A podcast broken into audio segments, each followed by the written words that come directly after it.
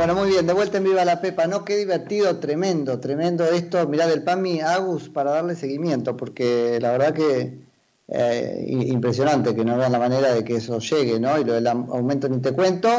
Y lo de despertarse temprano para probar el home banking me parece perfecto. Después se quedan ya desde las 7 de la mañana escuchándonos hasta las 10 en la primera versión de, de Viva la Pepa acá en el aire de concepto. Tenemos en línea a Gabriel Selpo, economista de Seido. Hola Gabriel, Nico Yacoy, gracias por atenderme. ¿Qué tal Nico? ¿Cómo te va? Bien, muy bien. Acá este, queriendo eh, mensurar un poco qué tan importante es el día de hoy como deadline para la negociación este, por la reestructuración de la deuda y todo eso, porque teóricamente a las 6 de la tarde se vencía un plazo, ¿no?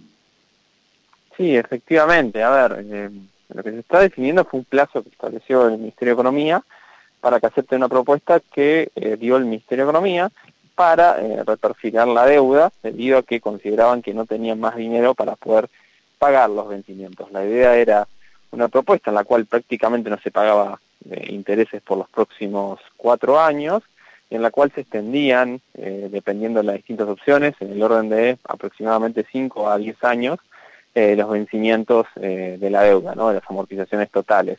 Eh, los acreedores tenían hasta, como bien vos comentaste, hasta las 6 de la tarde para aceptarla, y eventualmente estamos esperando a ver lo que, lo que terminó sucediendo, si eventualmente aceptaron, porque necesitaba el Ministerio de Economía que por lo menos aproximadamente, dependiendo cada serie de bono, ¿no? pero entre el 60 y 80% de los acreedores de cada bono aceptara, privados, eh, y lo cierto que estaba siendo muy difícil. Por ende también hemos escuchado eh, alguna que otra declaración de algún medio diciendo que probablemente la extiendan eh, hasta un tiempo más para ver si pueden conseguir algo más de adhesión, porque así como están, no aceptan y si no aceptan y no pagan, entramos en default.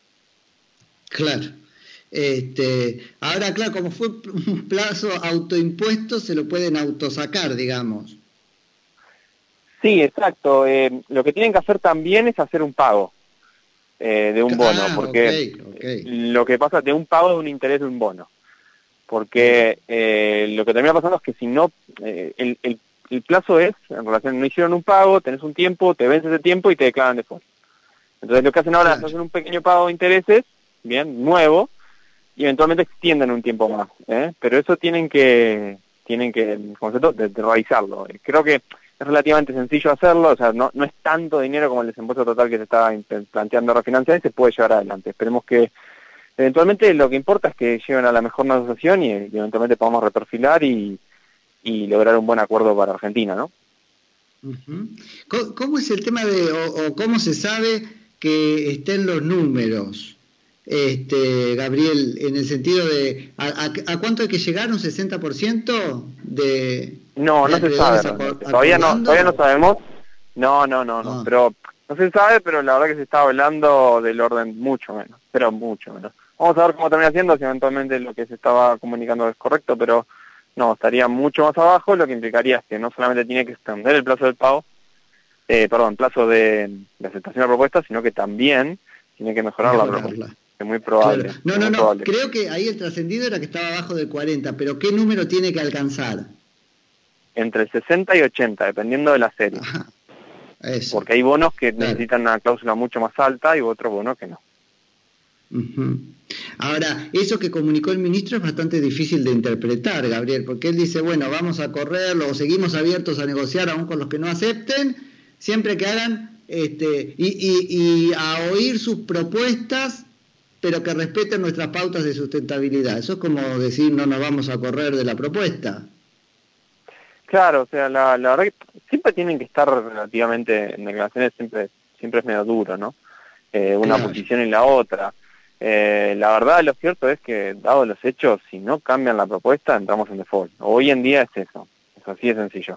Eh, ¿Cómo tienen que... cambiarlo es la pregunta? Bueno, tienen que dar un poquito más de pagar, como te había comentado, tienen que pagar algo de cupones de interés en los primeros años, no es como este, demasiado incentivo a no pagarla cuando eventualmente tengas que empezar a volver a pagarla. Eh, y quizás también se le puede capitalizar un poco ese interés, entonces lo que ayudaría bastante eso, ¿no? Claro. Mirá Así que bueno, veremos. Eh, hay, hay, hay, buena intención de ambos lados de intentar de llegar, esperemos que se logre porque, bueno, sería medio ridículo no, no lograr un acuerdo de reestructuración cuando eh, estamos bastante cerca. No creo que sea tan descabellado lo que piden de uno del otro lado, ¿no? Ah, mirá, vos lo ves este, eh, con, cierta esperanza. yo, creo que, yo creo que es racional eh, esperar un acuerdo. Hay que ver si realmente las dos partes se ponen este, de acuerdo y lo logran, ¿no? Pero no me parece irracional para nada. No, no es tanto lo que se está en desacuerdo. Son, son pocos millones, miles de millones de dólares, sí, obviamente. Pero la verdad que el total del acuerdo que quieren de llegar es un monto relativamente chico, ¿no? Ok, ok. Y eh, Gabriel, lo que es bueno remarcar es que por más que estemos en la lona, es un momento muy grave económico para la Argentina, un default siempre complica las cosas, ¿no? Sí, sobre todo complica la salida, la salida de la recuperación económica. Yo creo que es eso más tema, porque después ahí no hay financiamiento eh, y empezás a lidiar con los problemas del default. O sea, no es solamente el tema del financiamiento del sector público y los problemas que va a tener el sector público, sino también son las empresas, eh, créditos del BIT se dificultan mucho, que son de las mejores tasas, inversiones extranjeras directas se dificultan mucho, entonces todo va a ser mucho más difícil si eventualmente no llegamos a acuerdo. tal cual. Bueno, Gabriel, seguiremos hablando entonces, así vemos cómo, cómo sigue la cosa. Así es, es una larga historia que esperemos que termine lo mejor posible. Tal cual, te mando un abrazo y gracias por atendernos. Otro grande, chao, chao. Es Gabriel Selpo, que es economista de Seido.